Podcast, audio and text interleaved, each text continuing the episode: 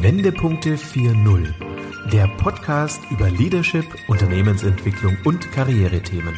Für Führungskräfte, Gründer und Unternehmer, die Bewährtes schätzen, aber auch in Frage stellen. Denken Sie mit uns quer, perspektivisch, aber vor allem in Lösungen.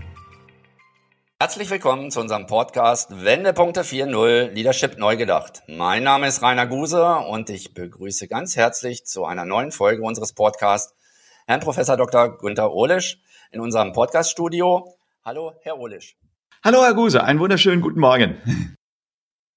Ja, vielen Dank. Herr Ohlisch, bevor wir loslegen, eigentlich stelle ich ja meine Gäste immer kurz vor. Ähm, bei Ihnen und Ihrer Bekanntheit ist das natürlich wahnsinnig äh, aufregend, äh, die ganzen Themen mal anzusprechen. Ich beginne einfach mal mit einer kurzen Vita von Ihnen. Ähm, Sie sind Baujahr 55 und haben äh, Psychologie studiert und haben promoviert in der Wirtschaftspsychologie. Sie waren von bis 1985 bei einer Beratungsgesellschaft in Bochum tätig und sind dann über Thyssen Edelstahlwerke 1989 zu Phoenix Contact gekommen. Und hier sind Sie als Geschäftsführer verantworten Sie ja die Bereiche Personal, Informatik, Facility Management, Engineering und das Unternehmen ist ja mittlerweile weltweiter Marktführer für Komponenten, Systeme, Lösungen im Bereich der Elektrotechnik, Elektronik und auch der Automation. Und jeder kennt es wahrscheinlich mit den ganzen Ladesäulen. Ähm, da haben Sie ja direkten Berührungskontakt. Sie beschäftigen heute über 17.600 Mitarbeiter und 2019 war ein Umsatz von über zweieinhalb Milliarden dort erwirtschaftet worden. Ein Wahnsinn. Und neben Ihrer Tätigkeit als Geschäftsführer haben Sie natürlich auch noch ähm, sind Sie langjähriger Lehrbeauftragter an der Hochschule Ostfalen-Lippe. Äh, Sie sind Vorsitzender des Arbeitgeberverbandes Lippe e.V., Vorstandsvorsitzender der Initiative für Beschäftigung OWL. Sie sind ähm, im Beirat des Bündnis für E-Mobilität. Sie sind in der Bundesregierung sehr eng verzahnt in vielen äh, Ämtern. Sie sind äh, Autor, Speaker, Gastredner und Sie sitzen in vielen Beiräten. Herr Professor Ohlisch, was ist aus Ihrer Sicht das Geheimnis Ihres Erfolges? Wissen Sie, ich habe einfach Spaß an dem, was ich mache. Konfuzius hatte einst mal gesagt, wenn du dein ganzes Leben nicht arbeiten möchtest, suche dir etwas, was dir Freude bereitet. Und danach lebe ich.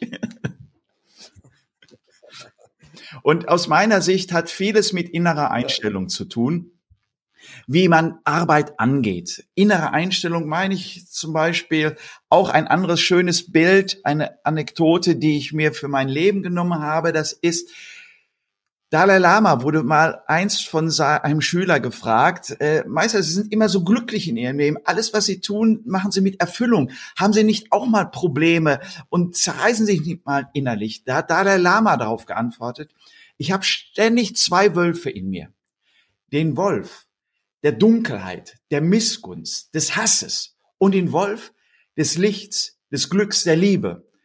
Und die kämpfen ständig miteinander. Und der Schüler fragte ihn nachher, und wer gewinnt? Und Dalai Lama antwortete, den, den ich füttere. Das ist meine innere Überzeugung. Vieles hat mit innerer Einstellung zu tun, wie man sein Leben angeht, ob man glücklich ist oder unglücklich ist. Der Optimist hat nie mehr Recht als der Pessimist, aber er lebt glücklicher. Und das ist eine Sache der Einstellung. Und das habe ich mir für mein Leben so in mein Herz, in meine Seele, in meinen Geist geschrieben. Das sprechen Sie mir und natürlich auch vielen unserer Zuhörer komplett aus der Seele halt auch. Und äh, ein ganz tolles Beispiel, was Sie da eben gebracht haben, wo sich jeder auch dran orientieren kann. Fachleute bei uns im Umfeld äh, nennen auch immer wieder, wenn es um die Kompetenzen der Zukunft geht, dass neben der sozialen Kompetenz auch die Persönlichkeitsentwicklung, also die Kompetenz, Personen weiterzuentwickeln und eben halt auch zu den Besten zu machen, die man selber halt auch sein kann, dass das die äh, entsprechenden Kompetenzen sind. Sie haben ja durch Ihre Studium, Professur und durch Ihre jahrelange Tätigkeit in dem Bereich auch sehr viel weiterentwickelt und äh, stecken da mitten im Thema. Was fasziniert Sie aber nach wie vor auch an diesem Thema? Das ist ja viel komplexer geworden als noch, sage ich mal, in den 80er, 90ern und auch in den Jahrtausendern. Ja, also es ist wirklich so, in den 80er, 90er Jahren die Qualifizierung für Mitarbeiter oder Menschen war ausgerichtet auf Fachkompetenz. Enorme Fachkompetenz. Auch Fachkompetenz meinte in Führung, für Führungsleute. Aber der Aspekt der Persönlichkeit kam viel weniger in Frage. Und da will ich auch eine Anekdote aus meinem Leben erzählen, wo ich festgestellt wie wichtig Persönlichkeit ist. Und zwar als Phoenix Kontakt vor sechs, sieben Jahren haben wir Schnellladesäulen für die Elektromobilität entwickelt. Heute sind wir Weltmarktführer darin. Damals hat man gesagt, braucht man nicht. Aber auf jeden Fall, was will ich erzählen? Vor fünf Jahren war auf der Hannover Messe um diese neue Technologie zu sehen. Er war sehr imponiert davon. Barack Obama, der damalige äh, Präsident der Vereinigten Staaten. Und natürlich habe ich erwartet, da kommt halt der wichtigste Mann und der mächtigste Mann. Und so eine Ladesäule, die wir damals ausgestellt haben, die ist ja optisch nicht, wer weiß wie toll. Das ist halt ein Schaltschrank, da ist ein Kabel dran, wo man ein Auto anschließen kann. Und deswegen hatten wir eines gemacht. Wir hatten auf dem Messestand diesen Dolarian von dem Film Zurück in die Zukunft aufgestellt. Zurück in die Zukunft. Und es lief ein Video ab, wo gerade dieser Effekt zu sehen war, wo dieser Dolarian einen Zeitsprung gemacht hat mit elektrischer Energie. Die meisten kennen den Film Zurück in die Zukunft von 1984. Barack Obama kam jetzt auf den Stand, wie gesagt, erwartet der mächtigste Mann seriös kommend, der sah das Auto, ging auf das Auto zu und sagt, oh, I saw this movie very often together with my daughter. Really wonderful, this movie.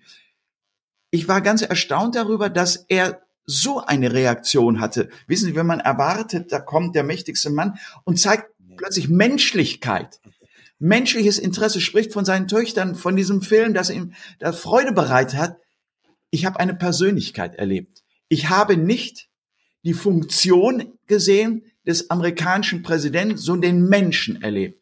Und das hatte mich beeindruckt. Wenn das zusammenspielt, nämlich die Funktion und die Persönlichkeit, dann ist die Wirkung viel gewaltiger. Und deswegen, da habe ich auch erkannt, wie wichtig Persönlichkeit ist. Und wissen, ich habe dadurch auch mein Verhalten im Unternehmen verändert. Und zwar, wir haben ja immer Trainees oder Onboarding-Leute. Da sitzen dann 20, 30 junge Leute, die anfangen beim Unternehmen und ich stelle das Unternehmen meistens vor, habe das immer vorgestellt, welche Kultur wir haben, welche Historie, was unsere strategische Ausrichtung ist.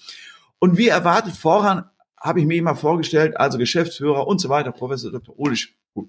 Jetzt, nach diesem Erlebnis, stellte ich mich erstmal privat vor, dass ich verheiratet bin. Dass es ganz wichtig ist, für glücklich zu leben mit meiner Frau. Ich stelle meine Hobbys vor, weil ich weiß, wie mich das beeindruckt hat bei diesem Menschen, den ich als Mensch erlebt hat und nicht primär erst als Funktionsträger. Und deswegen habe ich das auch so umgerichtet. Und diese Erkenntnis, wie wichtig Persönlichkeit ist, das macht uns doch aus. Nicht die Funktion, sondern dass man sagt, der ist mir sympathisch. Man sagt nie, die Funktion ist mir sympathisch, sondern der Mensch ist mir sympathisch oder unsympathisch. Und daher ist für mich auch durch dieses Erlebnis die Erkenntnis nicht nur von der Wissenschaft, wie man ja weiß, dass Persönlichkeit sehr wichtig ist, sondern wirklich durch das eigene Erleben so klar geworden. Oder wenn Sie mal wegen Steve Jobs sehen, zwölf Jahre zurück in YouTube, als er das iPhone vorgestellt hat, der hat das mit Power vorgestellt, mit Begeisterung, dass die Leute auf den Tischen standen. Ja, das war Persönlichkeit. Er hat es nicht wie ein Computer als Funktion vorgestellt. Da hätten die Leute nie auf den Tisch gestanden, nicht wie ein Navigationssystem. Wenn möglich, bitte wenden. Nein, mit Emotionen und Persönlichkeit machen die Emotionen überhaupt erst aus. Und das ist die Erkenntnis. Und das nennt man ja heute auch transformationale Führung nämlich klassische Führung, aber halt mit der Persönlichkeit, mit der Begeisterung. Das ist heute sehr wichtig. Deswegen sind diese Menschen, die diese transformationale Führung haben, mit Begeisterung führen. Barack Obama, ich habe ihn erwähnt, aber ich habe Steve Jobs erwähnt, Tesla, Elon Musk, der begeistert die Leute von seiner Idee. Das gehört dazu. Nicht nur die Idee alleine. Viele Menschen haben vielleicht tolle Ideen, nur weil sie keine Begeisterungsfähigkeit haben, kam diese Idee nie zum Tragen. Wer weiß. Und das ist heute sehr wichtig. Wenn man führen will und erfolgreich ein Team führen will, gehört Begeisterung dazu. Absolut. Also das kann ich Ihnen voll und ganz zustimmen, weil wir hatten ja auch äh, den äh, Barack Obama bei uns in Köln. Allein dieses Charisma, was dieser Mensch hat und was der ausstrahlt, das ist total äh, faszinierend auch ja. in, in, dem Umfeld. Und jetzt reden wir so viel über Emotionen und äh, wie man die leben kann. Und ich kann das total nachvollziehen, wie Sie das auch so äh, äh erzählen und rüberbringen. Aber wenn ich das jetzt mal mit den aktuellen Situationen vergleiche, wo lerne ich sowas? Muss ich das in den Genen mitbringen oder kann ich Begeisterung bei unseren ganzen, sage ich mal, äh, Universitäten und, und Fachakademien ist Fachkompetenz halt immer noch im Vordergrund. Wie kann ich da, wie gelingt es uns da, diesen Schritt zu machen, dass wir diese Begeisterung auch in diesen Ausbildungsweg mit reinbringen ja. und den Leuten zuteilwerden lassen? Also ich sag mal, wie haben wir das bei Phoenix Kontakt gemacht? Wie war es auch immer meine Strategie, äh, Führungsposition zu besetzen? Also, wenn einer bei uns Führungskraft werden will, macht er so ein Einzelassessment Center durch, also nicht durch Tests oder dergleichen. Nein, er muss ein Projekt bearbeiten, vorstellen, wie er das angegangen ist. Und da achte ich selber drauf, hat er die Begeisterungsfähigkeit? Erzählt das nüchtern, sachlich, korrekt und alles logisch? Oder erzählt das mit Begeisterung? Weil um Menschen zu führen, reicht es nicht, wie ein Computer Aussagen zu machen, die inhaltlich absolut logisch sind und richtig sind und so, sondern die Emotionen rüberzubringen. Und das ist das Entscheidende. Also das heißt, es muss schon eine Voraussetzung sein. Äh, machen wir uns nichts vor, der introvertierte Entwickler kann ein hervorragender Softwareentwickler sein, brillant. Aber wenn er introvertiert ist, wird er nicht mit Brillanz seine Leute führen. Dann ist er nicht geeignet dazu genauso wie vielleicht der extrovertierte Vertriebsmann, der andere begeistert, nicht der in der Tiefe arbeitende Softwareingenieur ist. Das heißt, jeder muss dafür eingesetzt werden, wo er seine Voraussetzungen dafür hat. Man kann nicht sagen, jeder ist für jeden Job geeignet. Das ist nicht meine Überzeugung. Nein, deswegen habe ich jetzt mal den, den Entwickler genommen, den Softwareentwickler, der eher introvertiert sein soll und nicht sagen will, ich will dauernd Leute um mich herum haben. Der Vertriebsmann, jetzt habe ich das Gegenteil, den anderen Pol genommen, die können nicht das Gleiche machen. Also erstmal die richtigen Leute auf den richtigen Platz setzen. Das ist entscheidend schon für die Auswahl. Aber ich muss Ihnen sagen, ich selber als Mensch, als junger Mensch bin äh, stärker introvertiert gewesen. Ich wurde so erzogen. Ich bin heute fast 66. Wurde ich erzogen, wenn hat meine Mutter mir gesagt, wenn Erwachsene reden, dann äh, Kinder haben jetzt nichts zu sagen, wenn Erwachsene reden. Das hat sich heute gewandelt. Ich unterrichte hier an der Hochschule seit 91. Ich habe also Generationen erlebt. Vor 91 habe ich immer keine Klausuren schreiben lassen, sondern ich habe eine Gruppe von vier bis fünf Leuten immer ein Projekt bearbeiten lassen. Die mussten sich vorbereiten auf ein Thema und mussten das dann präsentieren als Gruppe. Weil ich habe meinen Studenten immer gesagt, meine letzte Klausur, also ich schreibe keine, lass keine Klausuren schreiben, meine letzte Klausur habe ich an der Uni geschrieben, seitdem nie, nie wieder. Aber was ich machen musste, ich habe Aufgaben bekommen, Projekte zu bearbeiten, Lösungen, sie zu analysieren, Probleme zu analysieren, Lösungen zu haben und sie zu präsentieren in einer Gruppe, dass die nachher mir glauben. Das musste ich reichlich machen. Und genauso mache ich die Prüfung. Und jetzt muss ich eins sagen, 1991, wo ich anfing, waren die jungen Leute eher schüchtern noch, introvert, waren unsicher, wenn sie vorgetragen haben. An Flipchart damals, äh, gab es noch nicht PowerPoint, an Flip, sie waren unsicher. Heute ich mache das international, die sprechen auch dann alle in Englisch. Souverän. Ganz und gar souverän. Also die Entwicklung, die Persönlichkeitsentwicklung von jungen Menschen hat einen gewaltigen Sprung von 91 auf heute gemacht. Souverän stehen die vor allem in Englisch, sprechen sie, ob PowerPoint-Videos äh, spielen die ein und so weiter, tragen das ganz souverän vor. Also die Persönlichkeitsentwicklung in den letzten 20 Jahren ist äh, 20, 30 Jahren ist gewaltig gewesen. Die Schulen haben dafür gesorgt, die Hochschulen haben dafür gesorgt und das ist auch gut und richtig. Das ist ein riesiger Vorteil. Also wenn ich heute teilweise 22-Jährige erlebe, wie souverän die etwas vortragen, mein lieber Schwan, das hatte ich damals nicht so drauf. Das musste man sich aneignen. Also das heißt nicht, äh, wenn einer vielleicht etwas schüchterner ist, dass er ewig so bleibt. Nur man muss sich dann der Herausforderung stellen. Leute, die vielleicht etwas unsicher sind, versuchen sich immer zurückzuziehen. Also, man kann ein Rennen nur gewinnen, wenn man permanent auch übt. wenn man schneller wird. Nur dann, wenn man dann sagt, ach, ich kann das nicht, ich laufe, ich starte erst gar nicht, dann wird man es auch nicht erreichen. Also, ich bin der Meinung, vieles kann man von sich selber auch entwickeln. Aber ich sag mal so, ein total introvertierter von den Genen kann man nicht zu einem super extrovertierten machen. Das ist nicht. Und da ist die Auswahl richtig. Und damit meine ich nicht, dass der Introvertierte keine Chance hat. Genügt Aufgaben im Unternehmen, wo man in Detail in die Tiefe arbeiten muss, wo man sich konzentrieren muss darauf, wo man weniger mit Leuten zusammenarbeitet. Also, es heißt, die richtige Person auf den richtigen Job. Mhm. Ja, das kann ich auch unterstreichen. vor allen Dingen sehen die Leute ja dann auch nochmal, was sie vielleicht können, was sie sich selber gar nicht zugetraut haben und kommen dann nochmal auf ganz neue Bereiche und haben vielleicht sogar da auch Spaß dran in dem Bereich. Ja. Jetzt haben wir beide, sind ja schon beide über 50 und haben ja schon verschiedene Epochen auch so in den letzten Jahrzehnten in der Wirtschaft miterlebt, Hochs und Tiefs und mal auch eine, eine, die eine oder andere Krise in dem Bereich. Wenn man die Leistung jetzt mal von den heutigen Unternehmenslängern betrachtet, das, äh, es gibt ja auch so äh, noch ein gewisses äh, unterschiedliches Ausprägung halt auch, gerade was das Vorgesagte belangt, äh, anbelangt. Welche Empfehlung würden Sie heute so den Verantwortlichen mit auf den Weg geben für die nächsten Jahre? Was muss sich vielleicht auch äh, auf der etwas älteren Führungsebene noch gravierend ändern? Also, ich sag mal so, Führungskräfte von heute müssen doch jetzt sehr stark umdenken. Bedingt durch Corona auch eigentlich das, was wir immer schon haben wollten, was wir, die für Führung, ähm, ich sag mal, vorne rangehen und haben gesagt, mehr Vertrauenskultur, mehr den Leuten auch überlassen und selber sich entwickeln lassen, Verantwortung geben und diese Leute die Verantwortung wahrnehmen lassen. Es wurde nicht immer so praktiziert. Jetzt haben wir Corona, mobiles Arbeiten plötzlich ist da und der Vorgesetzte kann nicht mehr kontrollieren im Detail, was macht derjenige. Der Vorgesetzte muss gemeinsam Aufgaben delegieren, absprechen, welche Aufgaben sind es zu tun, welche Rahmenbedingungen braucht der Mitarbeiter und dann muss er Vertrauen und Zutrauen schenken. Das war vorher nicht so gegeben.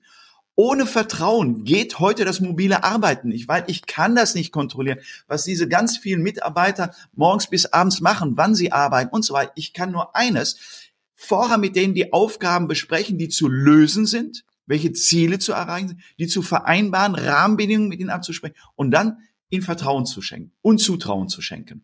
Das ist das Entscheidende. Und das wird die Zukunft auch sein. Ich behaupte, wir hätten acht bis zehn Jahre gebraucht, diese Entwicklung zu machen, wenn wir nicht Corona gehabt hätten. Weil, ich sag mal, Sie haben gerade Generationen angesprochen. Der 30-Jährige, der 35-Jährige, junge Vorgesetzte hat damit weniger Probleme. Aber ich sage Ihnen, der 55-Jährige schon. Das habe ich in meinem Leben erlebt. Weil der noch eine andere Führung gewohnt war. Also ich habe meine Leute um mich rum. Ich kann mal rumgehen, macht er jetzt gerade das? Ich kann zu dem gehen, macht er gerade das? Wo hat der Probleme? Das ist heute nicht mehr so drin. Und die 55-Jährigen sind ja heute meistens in den Führungsetagen. Der 35 wächst da hinein, aber die sind es ja. Und ich sag mal so, bedingt durch deren Generation, deren Sozialisierung, haben die damit Schwierigkeiten gehabt. Und jetzt ist man, ich sag mal, sind die auch gezwungen worden. Es gibt keine andere Möglichkeit, als dass die Leute im Homeoffice sind und Corona halt auf ein Minimum dadurch reduziert wird. Und daher können wir an dieser Stelle Corona sogar dankbar sein, weil wir diesen enormen Fortschritt gemacht haben. Weil die Arbeit wird sich ändern. Von Management zu Objectives zu, zu Management by Confidence mit Vertrauen. Und ich weiß eines, ich habe manchmal ganz vorsichtig erlebt, so Widersprüche, andere Meinungen dieser älteren Vorgänger, ach, die Leute werden das gar nicht ernsthaft nutzen, die werden das missbrauchen, das Vertrauen und dergleichen. Der Meinung bin ich überhaupt nicht. In meinem Leben habe ich immer erfahren, wenn ich Menschen Vertrauen schenke, kriege ich auch Vertrauen zurück. Ich habe selber so erlebt, wo ich noch nicht in der Geschäftsführung, man hat, mein Chef hat mir Vertrauen gegeben, fühlt nicht mehr verantwortlich, das Vertrauen zurückzugeben. Das ist ein menschliches Bedürfnis. Vertrauen ist angeboren und sei man in Afrika geboren, in Asien oder in Deutschland. Das ist ein angeborenes Bedürfnis. Und wenn das berücksichtigt wird, gewertschätzt wird, kriegt man immer Vertrauen zurück. Dann habe ich gehört, ja, aber einige wenige werden das immer missbrauchen. Dann sage ich, ja, ich sag mal, zwei Prozent, drei Prozent ja, die werden es missbrauchen. Aber ich sollte eine Führung in Gang setzen für 97 Prozent. Die bringen ein Unternehmen voran. Es gibt immer seltsame Charaktere. Die Menschen sind nicht 100 Prozent alle edel. Aber wenn man für 97 Prozent macht, kommt das Unternehmen unglaublich voran. Und das ist Ziel der Zukunft. Hm. Das stimmt, da gebe ich Ihnen vollkommen recht. Wenn, wenn Sie jetzt ähm, ja, als Phoenix Kontext sind sie auch weltweit unterwegs und sehen äh, auch Deutschland oftmals von außen. Und wenn ich Deutschland von außen betrachte, dann wird man gerade im Hinblick auf Digitalisierung und vielleicht jetzt auch, wenn ich so unseren Verwaltungsföderalismus sehe, wird einem ja auch schnell Angst und Bange. Wenn Sie jetzt die Möglichkeit hätten, auch hier vielleicht so aktuell drei wichtige Punkte den Verantwortlichen mit auf den Weg geben würden, was wären, was wären das für drei Punkte, wo Sie sagen, Mensch, da könnten die jetzt auch von dieser Entwicklung lernen, sodass vielleicht das eine oder andere effizienter gestaltet werden kann? Also ein Punkt ist, auf Neuheiten, auf neue Ideen positiv eingehen. Weil gerade Deutschland hat, ich sag mal hier, ich nenne es ganz klar, ein Defizit. Wenn eine neue Situation kommt, sehen wir zu 80 Prozent die Risiken, zu 20 Prozent die Chancen. Übrigens, Amerika, Silicon Valley ist genau andersrum. Deswegen entwickeln die sich auch schneller. Also weniger ängstlich, weniger unsicher an neue Sachen rangehen, neue Sachen wagen. Und ich sag's Ihnen, Deutschland war mal anders. Um 1900 kamen die meisten Erfindungen aus Deutschland. Bosch, Diesel, Otto, Thyssen und so weiter, Röntgen, all diese bekannten Namen, die kamen aus Deutschland. Und da sind wir etwas zurückgefallen, weil wir sind eine Nation geworden, die auf enorme Sicherheit, alles muss sicher sein. Also bevor ich etwas mache, muss alles abgesichert sein. Äh, die Zukunft kann man nicht absichern. Die Zukunft kommt. Man kann sie gestalten. Und das ist ein wesentlicher Aspekt. Zweitens, sehe ich eines, wir müssen mehr visionär denken. Visionär, was meine ich damit? So ein bisschen in die Zukunft blicken. Wo wird die Welt in 10 oder 20 Jahren sein? Und welchen Beitrag können wir dafür leisten? Das fehlt mir auch, obwohl ich unsere Regierung, was sie jetzt gemacht hat in Richtung Pandemie, in Sachen Wirtschaft, finde ich, das meiste ist wirklich gut. Wir stehen nämlich viel besser da in diesen Daten als die meisten Nationen weltweit. Aber was mir auch bei unserer Regierung fehlt, ich würde mir auch wünschen, dass sie sagt, wo soll Deutschland in zehn Jahren sein? Wo soll Deutschland, wissen Sie, das begeistert auch eine Bevölkerung, wenn man sagt, aha, wir wollen dorthin, in Digitalisierung führen sein, in, in, in grünen Technologien führen sein, oder ist mir egal, aber irgendwie eine Vision haben. Das ist die Orientierung. Jeder Mensch braucht seinen Nordstern, wissen Sie? Weil der Nordstern, auch wenn man sich mal verläuft, der gibt einem immer Orientierung, auch in der Nacht. Man sieht ihn. Und diesen Nordstern brauchen wir. Auch jeder Mensch in seinem Leben braucht einen Nordstern. Auch unser Unternehmen hat sich früh eine Vision gegeben, die halt einen begeistert, wo die Menschen wissen, das ist unsere Zukunft, da gehen wir hin. Also, das ist der zweite Punkt, visionär sein. Und der dritte Punkt ist, wir Deutschen sind ja auch so ein bisschen nüchtern. Wir müssen mehr emotionalisieren. Wissen Sie, wie die Amerikaner, also Barack Obama oder so, die freuen sich über etwas. Positives, die freuen sich über etwas. Also, wissen Sie, meine Lebenserfahrung, ich bin ja viel weltweit unterwegs gewesen, ob in China, weiß wie, ob in Russland, Afrika und so weiter und so fort. Wenn ich dorthin kam und gefragt worden bin, where do you come from? sagte ich, oh, it's from Germany. Und dann hörte ich, oh, it's a really unbelievable successful country and you have such, such a successful chancellor, this Mr. Merkel. Really unbelievable. Also was ich erfahren habe, Deutschland hat viel Respekt weltweit durch unsere Technologie, durch unsere Demokratie, durch diese Entwicklung, die wir machen. Dann komme ich nach Hause auf dem Flughafen und dann höre ich, oh, alles so schlecht, alles so mies. Das Genörgle, das ist nicht gut. Wir müssen uns davon entfernen. Wir sind ganz am Anfang, habe ich das Beispiel von Dalai Lama gesagt. Und wir sollten nicht immer den Wolf füttern, der das Miese nur sieht. Das ist sehr, sehr entscheidend. Das ist der dritte Punkt. Daran müssen wir arbeiten. Nicht diesen Wolf des Miesepetrigen. Weil, wissen Sie, wir sollen selbstkritisch sein, ja. Aber wenn wir miesepetrig sind, rauben wir uns die Energie, die Zukunft zu gestalten. Weil, wie gesagt, wenn alles mies ist, habe ich nicht so die Kraft und den Mut, was zu machen. Wenn man schon mit gebeugten Hauptes auf ein Fußballfeld kommt, wird man verlieren. Nein, man muss gerade motiviert hingehen, auch wenn der Gegner ein schwerer Gegner ist. Aber dann hat man die Chance zu gewinnen. Und das ist der dritte Punkt. Ja. Vielleicht sollten wir hier in diesem Land äh, Jürgen Klopp mal stärker einbinden, was Motivation anbelangt für Führungskräfte in dem Bereich. Ja, aber äh, die Freude, von der Sie auch sprachen, das ist zum Beispiel auch so eine Sache mit der, wir haben mit Biotech ein deutsches Unternehmen, was den Impfstoff hergestellt ja. hat. Aber die nationale Freude hält sich auch in Grenzen. Ja, also wirklich. Ja, die Seidenstraße 2049. Ne? Ja, die haben und diesen Plan. Genauso wie Sie sagen, da bin ich fest auch genau der Meinung, dass das hier auch fehlt, aber den kann man äh, aufstellen. Ne? Ja. Also ja, zum Beispiel, es wird ja vieles, wenn ich das noch ergänzen darf, es wird gerade, nehmen wir mal Pandemie, ganz viel kritisiert, was falsch läuft. Es läuft auch nicht alles ideal. Aber ich will mal auf Fakten hinweisen. Deutschland in Europa hat die geringste Sterbequote durch Pandemie, die geringste Infektionsquote. Übrigens auch zu USA. Von 197 anerkannten Ländern gehören wir zum drittbesten. Aber wenn man die Medien liest, denkt man, alles ist katastrophal hier. Nur, wenn alles katastrophal hier ist, kann man nur sagen, in anderen Ländern ist noch katastrophaler. Und wir sollten nicht ewig von Katastrophen sprechen. Selbst wenn mal der Winter etwas mehr Schnee ist, heißt Katastrophenwetter. Schnee ist das. Das gibt's seit Jahrtausenden. Ist keine Katastrophe. Das ist Schnee.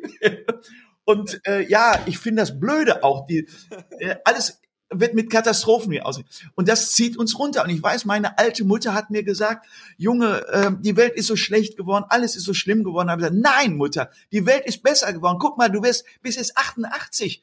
Vor 100 Jahren wärst du nie 88 geworden, weil es Medikamente gibt, tolle Ernährung, du kannst in einen Supermarkt gehen, alles kaufen, was du willst. Wir haben eine Demokratie hier. Wir haben Frieden seit über 70 Jahren in Europa. Das war vor 100 Jahren nicht. Die Welt ist besser geworden, für uns auf jeden Fall. Besser geworden. Und das ist wichtig, auch das Positive zu sehen. Ähm, und die Medien leisten aus meiner Sicht da auch manchmal ein falsches Bild. Man muss kritisch sein, ja, aber nicht mesepetrig. Man muss auch mal, wie in amerikanischen Zeiten, wenn ich dort mal bin, haben die auch Success Stories und die werden groß geschrieben. Letztes Jahr, 2020, wurde Deutschland zum beliebtesten Land der Welt erklärt. Das stand so groß in der Zeitung. Die meisten haben es übersehen, aber irgendwo eine Kata ganz mieses Wetter, ganz groß und was nicht. So groß stand das nur. Das ist auch von den Medien aus meiner Sicht falsch. Success Stories gehören dazu. Nicht, dass wir uns etwas schönreden, aber Objektivität, das habe ich mal einem Pressemenschen gesagt, Objektivität ist das, wenn ich Positives und Negatives gleichwertig darstelle. Wenn man nur Negatives darstellt, tut mir leid, das ist keine Objektivität. Guck mal nach im Duden. Da steht's drin, was Objektivität ist. Und äh, der hatte sich nicht mehr erst aufgeregt, wo ich gesagt, ja, das ist ja nicht objektiv. Schau nach, was die Definition von Objektivität ist. Ne? Und ja, das würde ich mir wünschen halt. Nicht schön reden, aber Fakten darstellen, das ermutigt uns. Wenn wir sagen würde, wir stehen in Corona besser da als alle anderen Länder, wenn das häufiger mal dastehen würde, würden, glaube ich, die Leute auch mutiger auch diese Nachteile ertragen. Oder meinetwegen Wirtschaftswachstum. Europa fällt mit 11 Prozent zurück, Deutschland nur mit 4,9. Das ist doch super gemanagt. Wir haben eine tolle Industrie, auch die Politik macht es Warum wird das nicht häufiger erwähnt? mal so beiläufig nebenbei, ne? Aber alles schlimm und was nicht alles. Ja, es ist auch schlimm, wenn man die Situation für Gaststätten nimmt, für Eventmen. Ja, das ist schlimm. Aber ich darf Ihnen sagen, in anderen Ländern ist auch noch schlimmer, weil dort haben die nicht so viel Geld zur Verfügung, was sie den Menschen geben können. Dort gibt es keine Kurzarbeit. In Amerika, da sind halt 40 Millionen arbeitslos. Ja, bei uns ist keine Arbeit oder kaum jemand. Eine Kurzarbeit. Mein Gott, das ist doch toll. Ne? Anstatt wie in Amerika zu leben, ja, äh, ich hoffe, dass wenn Corona weg ist, ich wieder arbeiten kann. Und so muss ich mit Familienangehörigen anpumpen oder sonst etwas. Das ist besser bei uns. Und das sollte auch mal berichtet werden, also weil das gibt uns auch Mut, dass wir auch richtig etwas machen, weil wir feiern nur etwas, wenn Deutschland irgendwie Goldmedaillen Sport hat. Dann sagen wir toll, ne? dann gibt's Auto-Coronas und so weiter, wie vor sechs Jahren Weltmeisterschaft Brasilien. Aber wenn wir wirtschaftlich etwas gut machen oder politisch, das wird nie gefeiert. Da wird nur geguckt, was negativ. und das ist meine, äh, das ist wirklich mein Plädoyer. Wir müssen hier positiver denken. Wir haben alle Gründe auch, positiv uns aufzustellen.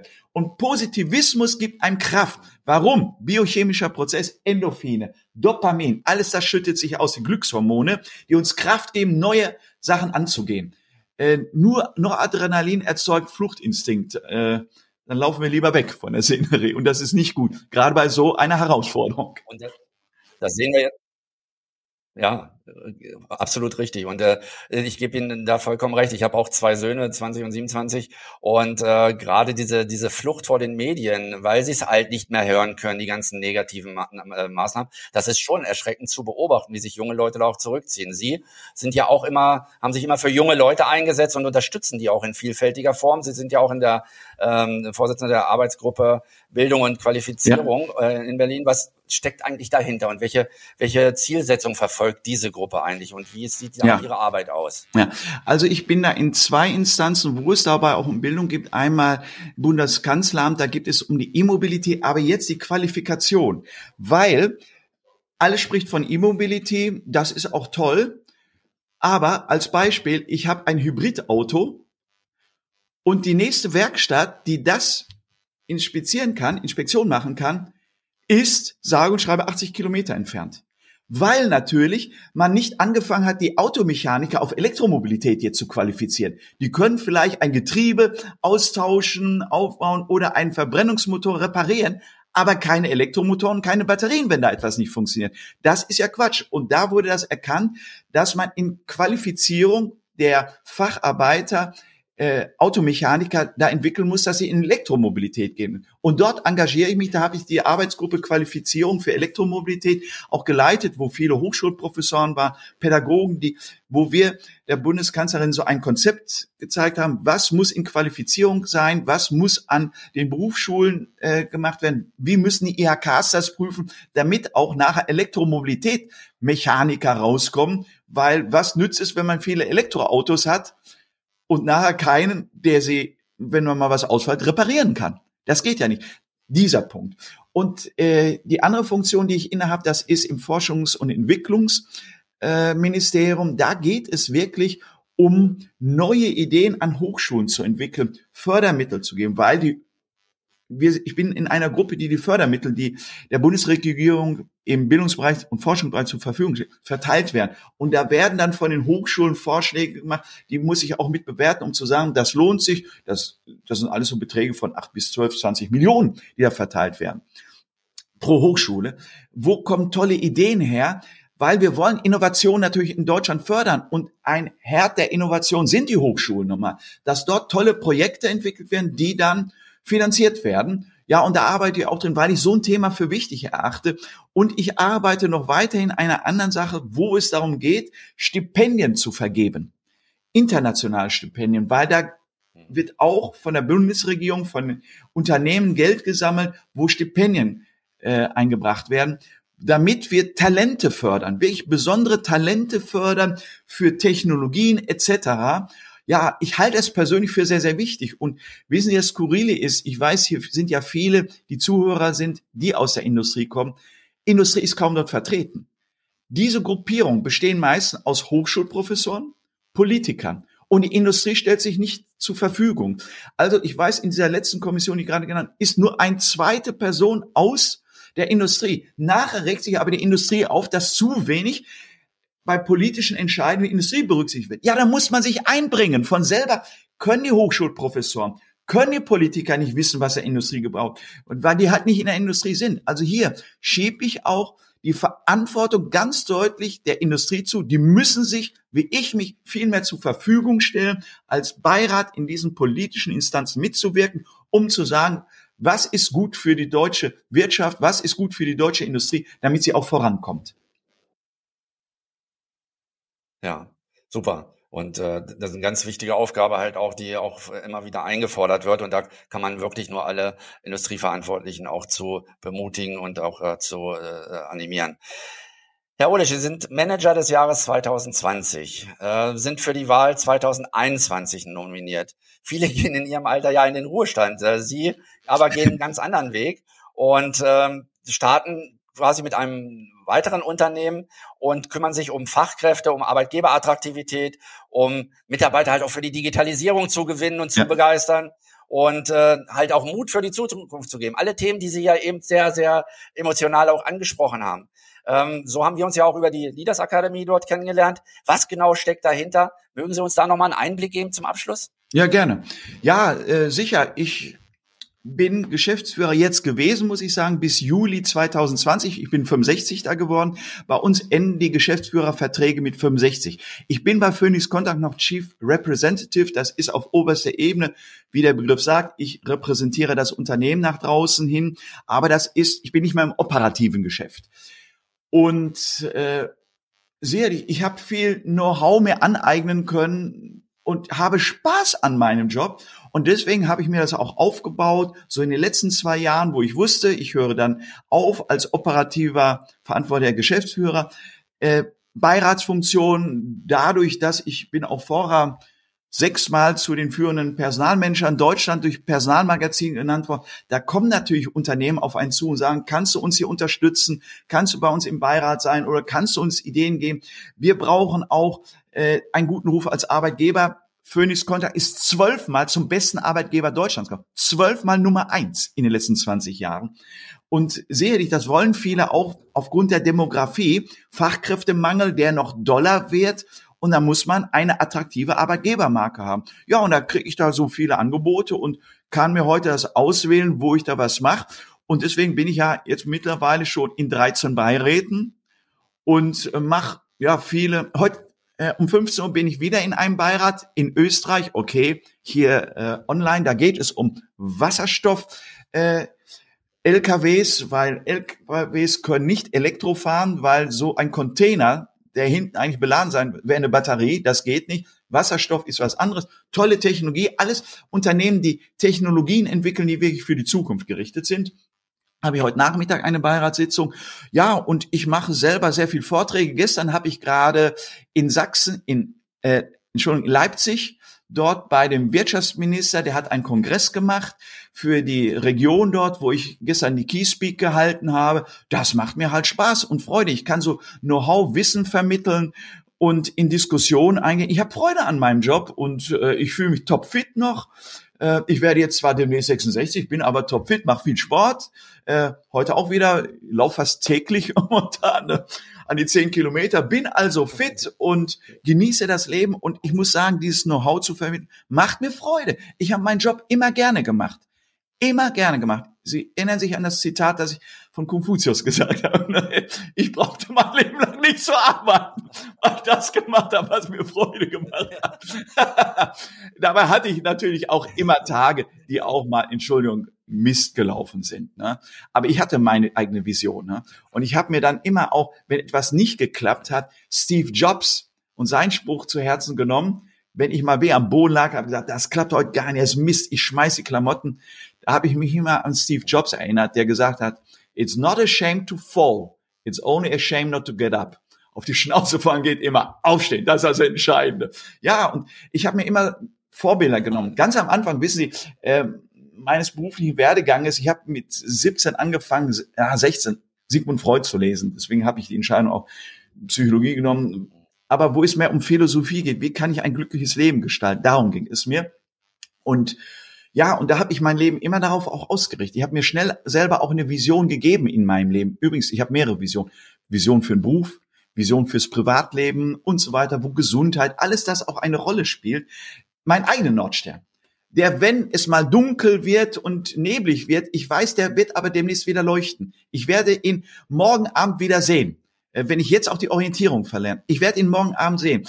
Und deswegen halte ich, was ich vorhin gesagt, Vision für wichtig. Nicht nur für eine Firma, nicht nur für einen Job, sondern für das eigene Leben. Ich bin total glücklicher Mensch. Und das steht bei mir in der Vision übrigens ganz oben. Ich will einfach glücklich sein. Dopamin, Endorphin, das soll sich möglichst viel ausschütten. Dazu gehört es immer auch, mal unglücklich zu sein. Nämlich Helligkeit erkennen wir nur, wenn wir auch Dunkelheit kennen. Nur die Helligkeit, das Licht sollte überwiegen. Das ist das Entscheidende. Und das wünsche ich auch jedem Menschen. Wissen Sie, ich frage noch meine Studentin, was ist deine Vision fürs Leben? Ich will sie einfach darauf aufmerksam machen, dass sie nicht nur sagen, ja, ich will jetzt erstmal einen Job bekommen, sondern wo willst du in zehn Jahren sein? Wo willst du in 20 Jahren sein? Ne? Das ist sehr, sehr wichtig. Ob privat oder beruflich sich den eigenen Nordstern zu geben, weil wichtig ist, dann sich immer mit sich selber vergleichen. Kierkegaard hat gesagt, der Philosoph, das Wesentliche des Unglücklichseins ist, wenn man sich mit anderen vergleicht. Das ist ja heute in Deutschland häufig so. Deswegen die Neidgesellschaft. Wenn man sich mit anderen vergleicht, hat man schon verloren, weil es gibt immer schönere, klügere, reichere, bessere und so weiter. Das ist ein Riesenfehler. Kierkegaard hat das schon um 1700 gesagt. Wesentlich ist mit sich selber vergleichen, mit dem Nordstern. Wo war ich vor zehn Jahren? Was habe ich jetzt erreicht? Weil die meisten Menschen machen ja Fortschritte. Und dann können sie sagen, da bin ich schon stolz darauf oder freue mich darauf, dass ich diese Entwicklung gemacht habe. Und nie mit anderen vergleichen. Schon verloren. Man darf sich Visionen von anderen annehmen, wie ich Elon Musk genannt, Steve Jobs und so weiter. Visionen annehmen, aber nicht sagen, ich will wie die werden, sondern Visionen sind wichtig auch für mein Leben.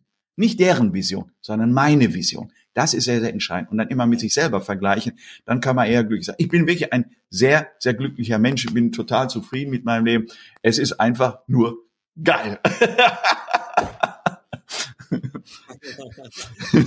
Das hört man viel zu wenig, Herr Ole. Sie haben mich und halt auch die Zuschauer wahrscheinlich wahnsinnig begeistert. Ich sage ganz herzlichen Dank. Ich wünsche, dass Sie diese Botschaft, die Sie heute gegeben haben, möglichst allen in Deutschland zuteil werden lassen, dass Deutschland dort wieder den Weg einschlägt, den es verdient halt auch und alles nach vorne geht und erfolgreich ist. Ganz herzlichen Dank, Herr Olisch, für dieses tolle Gespräch. Danke auch, Herr Guse. Mir hat es sehr viel Spaß gemacht. Okay. Dankeschön. Hören Sie gerne wieder rein, wenn eine neue Folge von Wendepunkte 4.0 Leadership neu gedacht auf Sie wartet. Abonnieren Sie unseren Podcast und besuchen Sie auch unsere Facebook-Gruppe.